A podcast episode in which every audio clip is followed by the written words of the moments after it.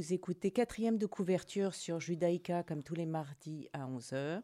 Nous découvrons un livre en compagnie d'une invitée. Aujourd'hui, c'est Amélie d'Outremont. Bonjour Amélie. Bonjour Nathalie. Amélie d'Outremont est mère de trois enfants et fille de diplomate, ce qui vous a amené à voyager beaucoup en Argentine, en Angleterre, aux États-Unis et au Maroc.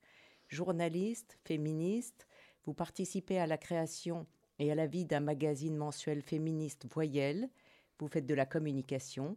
Vous avez créé et dirigé la Fondation Fortis pendant plus de dix ans.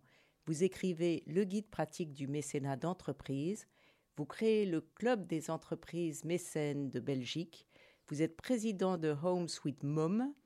Vous avez été décoré officier de l'ordre de Léopold en 2007 et depuis 2011, vous organisez des conférences de philosophie les matins de la philo. Le programme de la rentrée? Le programme de la rentrée est excellent. Il faut que il, y a, il y a beaucoup, il y a euh, beaucoup, il y a, beaucoup de thèmes. Comme, d'habitude, euh, il y a donc huit euh, orateurs philosophes qui vont parler de l'humain, qui vont parler de Rousseau, qui vont parler de euh, de l'informatique et de ses, euh, de, ses affects euh, qui vont parler. Oh là là, il faut que je me souvienne. Et alors, c'est le mardi matin et ça tous les mardis matin à partir du 29 septembre jusqu'au 30 mars. Donc, c'est à cheval sur deux ans. On commence fin septembre et on finit fin mars. Et comment on s'inscrit? Alors, on s'inscrit sur le site et c'est 3 fois W info, non, à 3 fois W lesmatinsfilles.be. Parfait. Vous avez choisi de parler du livre de Géraldine, Géraldine Schwartz, Les Amnésiques, qui est sorti en 2017, le prix du livre européen en 18. C'est un livre incroyable. Alors c'est un livre que j'ai découvert euh, par une amie qui m'a dit, écoute, prends-le, lis-le, tu vas tellement apprendre. Et donc c'est un livre essentiel. C'est pas un livre facile, c'est pas un livre euh, euh, plaisir, c'est un, c'est un, c'est pas un roman, c'est un essai, c'est un document, c'est un récit familial, un ouvrage que moi je trouve vraiment nécessaire et essentiel. C'est, en une fait nécessité de lecture. C'est un va-et-vient entre la petite histoire de cette famille sur trois générations. Euh, elle, Géraldine Schwartz, est à, moitié allemande euh, et à moitié française. Euh, et donc, c'est, c'est donc le va-et-vient entre la petite histoire et la grande histoire et elle essaie de comprendre. Elle essaie de comprendre, évidemment, plutôt dans le, je dirais dans l'essai euh, principal, c'est euh, la partie allemande de, sa, de, son histoire. Elle a donc un grand-père allemand et un grand-père français. Un grand-père allemand qu'elle qualifie de Mitlaufer, qui est donc euh, ce terme allemand pour dire les gens qui vont dans le courant, et ça, c'est à peu près 6 euh, millions d'individus, ou à peu près, donc c'est beaucoup, beaucoup de monde qui, vont, qui suivent le courant. Et ce grand-père allemand, euh, elle se pose des questions, elle se pose toutes les questions qu'on s'est posées, euh, parce que clairement, quand on a une part de soi qui est allemande, on se demande comment ce peuple-là, qui était tellement érudit, qui avait vraiment, euh, avait l'air d'être extrêmement équilibré par rapport à tout ce qui est le, jugement, la critique, etc., a pu me verser et basculer dans cette horreur. C'est le fil rouge de son livre. Elle dit, sans la euh, participation des Mitläufer, Hitler n'aurait pas été en mesure de commettre des crimes d'une telle ampleur.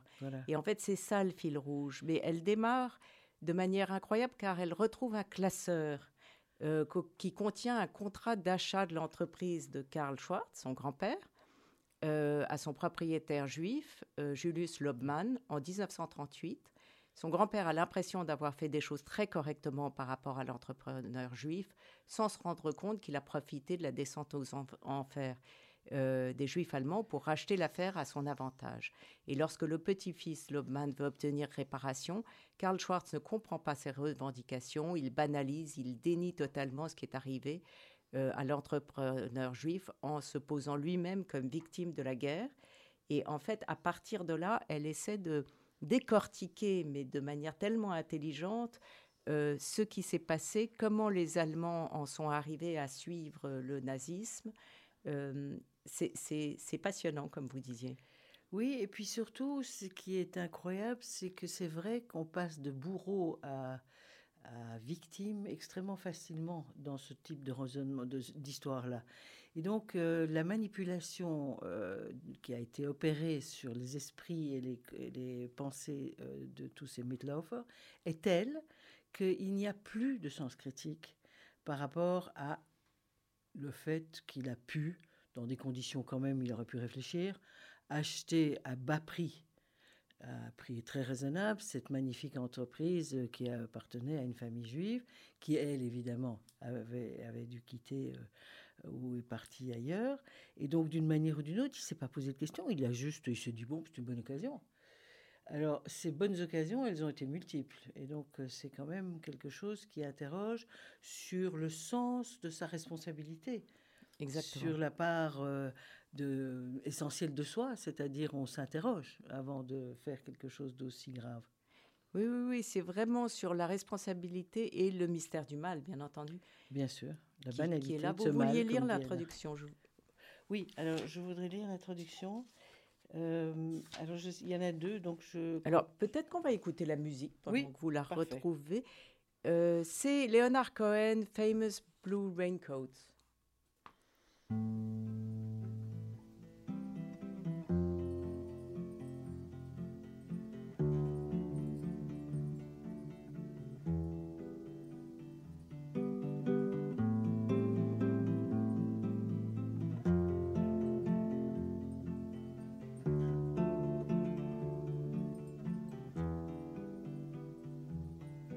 It's four in the morning, the end of December. I'm writing you now just to see if you're better. New York is cold, but I like where I'm living.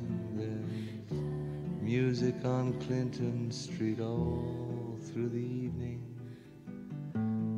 I hear that you're building your little house deep in the desert. You're living for nothing now. I hope you're keeping some kind of record.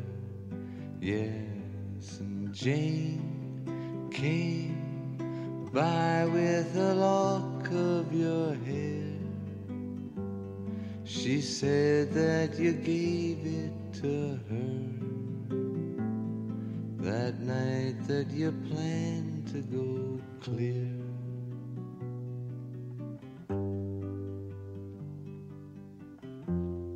Did you ever go clear? Oh, the last time we saw you, you looked so much older your famous blue raincoat was torn at the shoulder. You'd been to the station to meet every train. Then you came home without Lily Marlene, and you treated my woman to a flake of your life. When she came back. She was nobody's wife. Well, I see you there with a rose in your teeth. One more thin gypsy thief. Well, I see James away.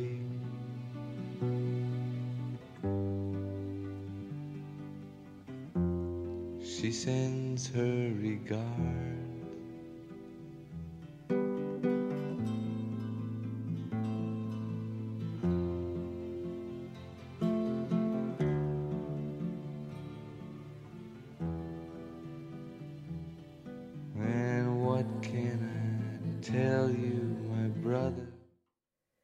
Amélie d'Autremont, vous parlez des amnésiques de Géraldine Schwartz.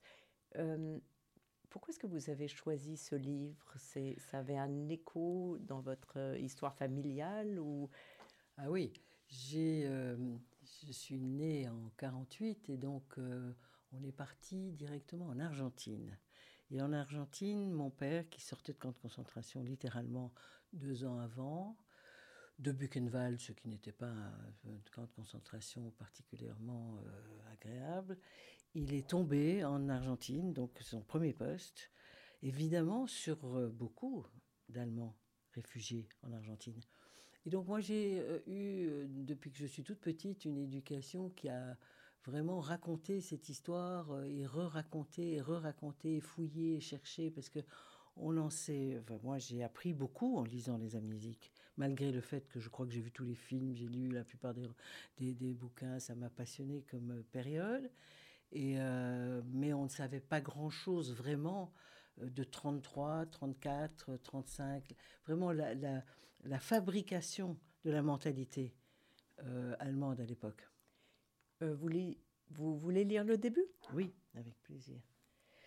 Ne pas me perdre dans le labyrinthe de la mémoire, dans ses oublis et ses mensonges, ses replis et ses trop-pleins. Vaincre les violeurs de mémoire, les faussaires de l'histoire, les bricoleurs de fausses identités et de fausses haines, les cultivateurs de fantasmes narcissiques. Trouver mon chemin à travers les multiples traces du passé, saisir le fil de la mémoire, une famille allemande ordinaire, une famille française ordinaire, un Mitlaufer des nazis, un gendarme sous Vichy, et tirer ce fil, avec ses failles et ses lacunes, jusqu'à la génération de mes parents, jusqu'à moi, l'enfant de l'Europe, l'enfant qui n'a connu aucune guerre. Le croiser avec un autre fil, celui de l'histoire, la grande, répéter, la tête froide, les faits historiques que certains veulent faire oublier. Le suicide de la civilisation européenne est la suite, ce dépassement miraculeux de l'homme sur ses démons, de la paix sur la guerre, de la démocratie sur la dictature.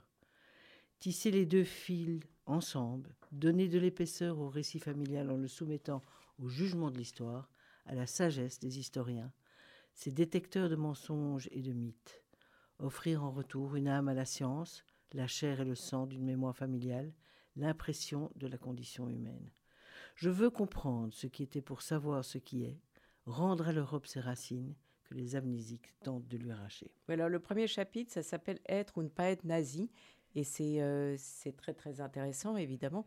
Euh, Mais la démarche de Géraldine Schwartz est très, très particulière. Donc, effectivement, c'est très intéressant. Je vais lire la première partie. Je n'étais pas spécialement prédestinée à m'intéresser aux nazis. Les parents de mon père n'avaient ni du côté des victimes, ni du côté, n'avaient été ni du côté des victimes, ni du côté des bourreaux. Ils ne s'étaient pas distingués par des actes de bravoure, mais n'avaient pas non plus péché par excès de zèle. Ils étaient simplement des Mitlaufer, des personnes qui marchent avec le courant, simplement, au sens où leur attitude avait été celle de la majorité du peuple allemand. Une accumulation de petits aveuglements et de petites lâchetés qui, mises bout à bout, avait créé les conditions nécessaires au déroulement des pires crimes d'État organisés que l'humanité ait connus.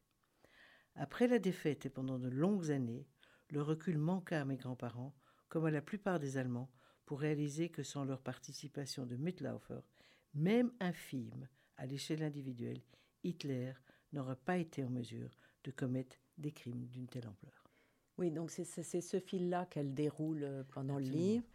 Euh, avec, avec cette idée du travail de mémoire qui est euh, indispensable, euh, car sa thèse, c'est que dans les pays qui ont fait ce travail de mémoire, ils sont devenus plus démocratiques que dans ceux qui ne l'ont pas fait, qui ont vécu dans le déni.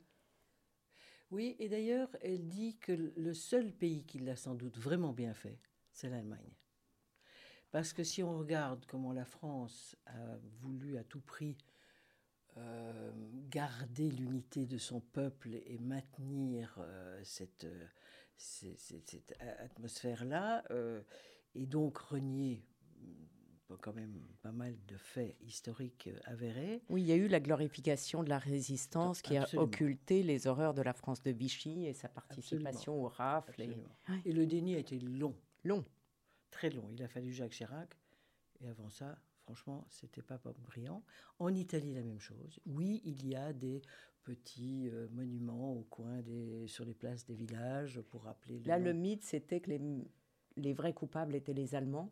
Les vrais coupables étaient les Allemands, et puis euh, certainement, ils n'ont pas vraiment compris la nature du fascisme. D'ailleurs, on voit bien, quand on a vu réapparaître un certain nombre de personnages politiques assez terrifiants, euh, qui heureusement sont partis grâce à un mouvement de sardines. Mais pour le reste, franchement, il y a, la matière là. Et il n'y a pas la critique. Mais le livre est intéressant parce qu'il est à la fois sur le passé, ce travail de mémoire, sur qu'aurions-nous fait, euh, les, jeunes gens qui demandent à leurs parents oui, des explications, etc. Et puis le futur l'idée que l'histoire ne se répète pas, mais que les mentalités restent et que ça peut évidemment sous d'autres formes, mais que tout peut recommencer. Oui, ça c'est une chose, mais surtout en passant par euh, divers pays qui ont été vraiment euh, maltraités par divers autres pays comme l'Autriche, l'Italie, au Monténégro, etc. Il y a quand même eu des, encore une histoire de, de guerre larvée qui a qui a, qui a perpétué, qui s'est perpétué jusqu'à maintenant. Euh, et il n'y a rien à faire. Ce, ce, ce, système-là reste en place un peu partout quand on regarde bien aujourd'hui. Et ce qui est intéressant aussi, c'est qu'il y a trois générations oui. euh, qu'elle décrit, et donc avec des, des, des, psychologies extraordinairement différentes, et tout le monde a raison. C'est-à-dire que euh, le grand-père a raison parce qu'il fait comme tout le monde. Euh, ses enfants ont raison. Il y a eu des discussions quand même. Hein. Il, a quand même discuté avec ses amis, etc. Mais malgré les discussions qui tournaient autour de est-ce bien ou est-ce mal, le bien ou le mal, euh, il n'y a jamais eu un sentiment de mal faire et pas suffisamment pour s'opposer. Parce qu'il n'y a pas que l'achat d'une usine, il y a aussi l'arrestation devant soi, dans la rue, euh, de personnes qu'on connaissait, qui étaient vos voisins, vos amis, et personne ne s'oppose. Oui, elle le décrit très bien. Euh, d'ailleurs, elle dit euh, le coiffeur, le notaire, l'avocat, le banquier, enfin, etc. Tous, les gens de, qu'on côtoyait sont partis et personne ne s'est opposé. Alors, elle se pose la question, elle, il y avait la peur et puis il y avait le fait de fermer les yeux. Oui, l'affaissement du sens moral. C'est vraiment ça. C'est-à-dire que tout à coup, enfin, pas tout à coup, c'est, ça, a, ça, a, été travaillé pendant, pendant 3 ou 4 ans. Euh, il y a cette espèce de déshumanisation qui fait que l'être humain n'a plus du tout la capacité de se dire qu'on ne peut pas faire ça à des êtres, d'autres êtres humains qui sont considérés comme vos ennemis. Donc, d'une manière ou d'une autre, il y a quelque chose de très, euh, de très terrorisant, parce que quand je regarde un peu autour de moi, euh, il y a il y a quand même quelques résurgences de ce type d'attitude.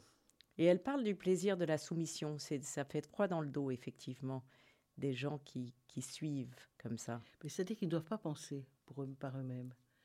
Donc c'est une immense paresse et c'est terriblement, euh, c'est terriblement dangereux. Alors, je lis un petit passage. Les habitants de Drancy ont sûrement vu ces hommes, ces femmes, ces enfants qu'on entassait par centaines dans les, des wagons à bestiaux sur la, la paille humide, avec un seau rempli d'eau et un baquet en guise de tinette. N'évoquait-il jamais cet épisode après la guerre? Au comptoir du café, à l'église, chez les commerçants Cela me semble inimaginable. Mais je sous-estime probablement la force de la loi du silence de la France d'après-guerre. Là, elle est en France. Alors moi, l'expérience que j'ai avec, euh, par exemple, les membres de ma famille, c'est qu'ils n'en parlaient jamais, jamais, euh, en partie parce qu'ils ne savaient pas pourquoi ils, en étaient sortis. C'est-à-dire qu'ils n'arrivaient pas à analyser la, ce la chance qu'ils avaient eue véritablement. D'abord, ils se sentaient terriblement chanceux. Ils, ils, avaient une espèce de honte à être sortis vivants. Et aussi, il y a ce côté que qu'est-ce que j'ai fait pour que moi j'en sorte? J'ai sans doute fait quelque chose contre l'autre. Enfin, il suffit de voir le choix de Sophie pour comprendre à un moment donné euh, comment on peut effectivement, malgré soi, avoir des attitudes qui n'ont pas été parfaitement. Euh. Mais je me rappelle très bien d'Arthur Rouleau, qui était un grand poète belge, qui avait été en camp de concentration avec mon père. Il disait on nous a tellement déshumanisés sur place que voilà, on n'était plus que des bêtes. On va écouter Battez-vous de Brigitte.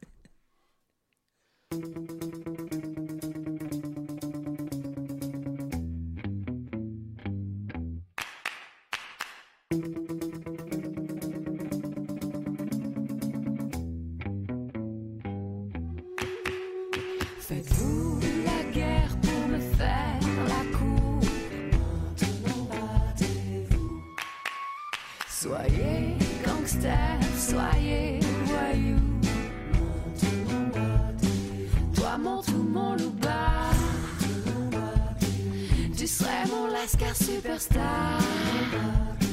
J'ai tellement besoin d'amour, de tes bras, de ta voix de loup. Sortez.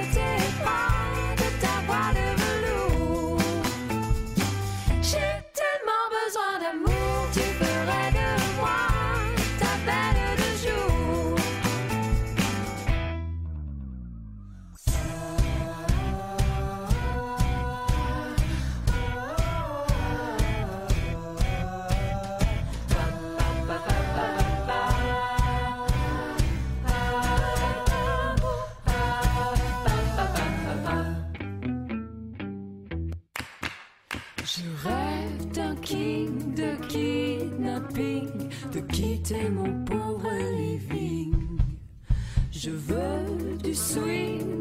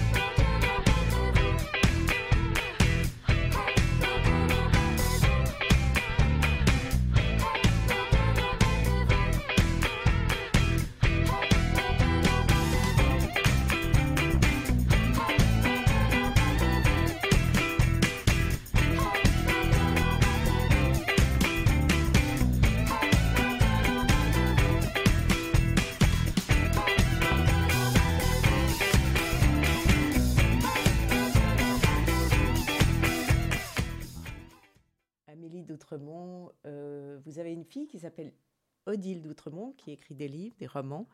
Euh, le dernier que j'ai beaucoup aimé, qui s'appelle Baïkonour. Est-ce que vous voulez en parler deux minutes? Ça vous étonne? La manière dont elle écrit Vous le lisez comme une lectrice, comme une mère euh? Alors j'étais forcément, comme toutes les mères, assez angoissée la première fois que j'ai ouvert la page euh, du livre imprimé de ma fille, que je ne l'ai pas lu avant, pour découvrir une vraie romancière quelqu'un qui était parti dans un univers auquel nous n'avions absolument pas accès avant. Et donc ça, c'était quand même très impressionnant. Et c'est la première fois que je comprends que c'est vrai, que quand on écrit un roman, c'est le personnage qui vous emmène et pas du tout. Euh, enfin, aussi votre histoire, votre mémoire, etc.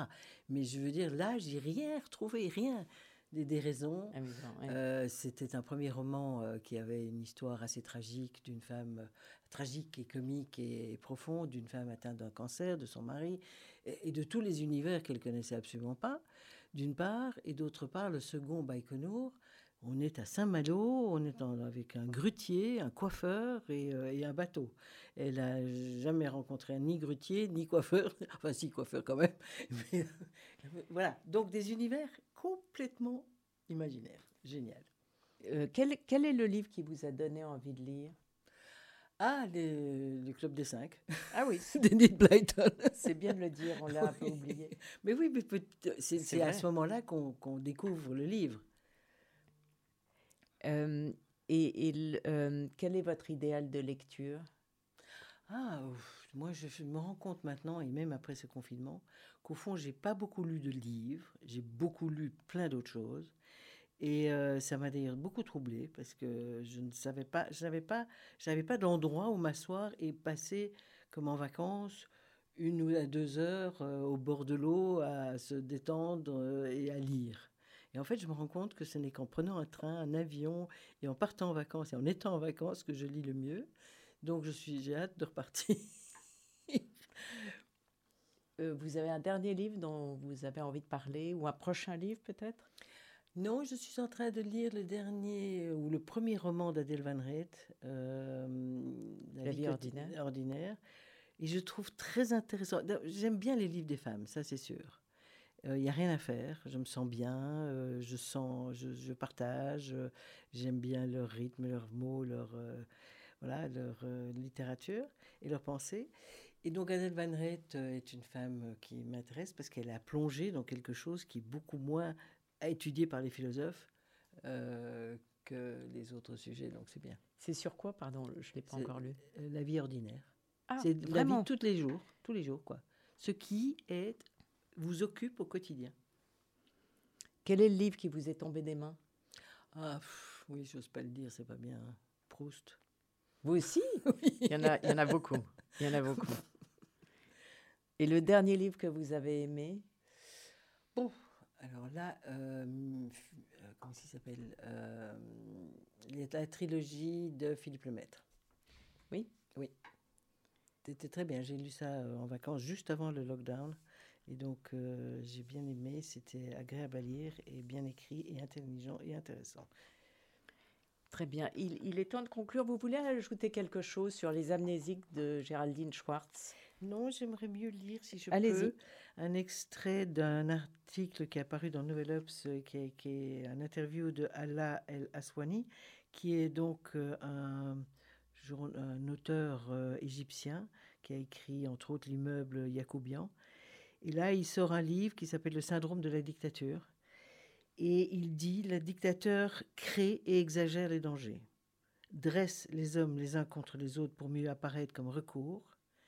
Et puis il raconte de l'Égypte d'avant Nasser, cosmopolite et multitou, euh, toutes les religions étaient représentées. Et Nasser a commencé à dire, nous les Égyptiens. Oui, the Americans. Nous et pas les autres, donc. Nous sommes de plus en plus conditionnés à accepter ce genre de formule. Une dictature n'advient qu'avec l'acceptation du peuple.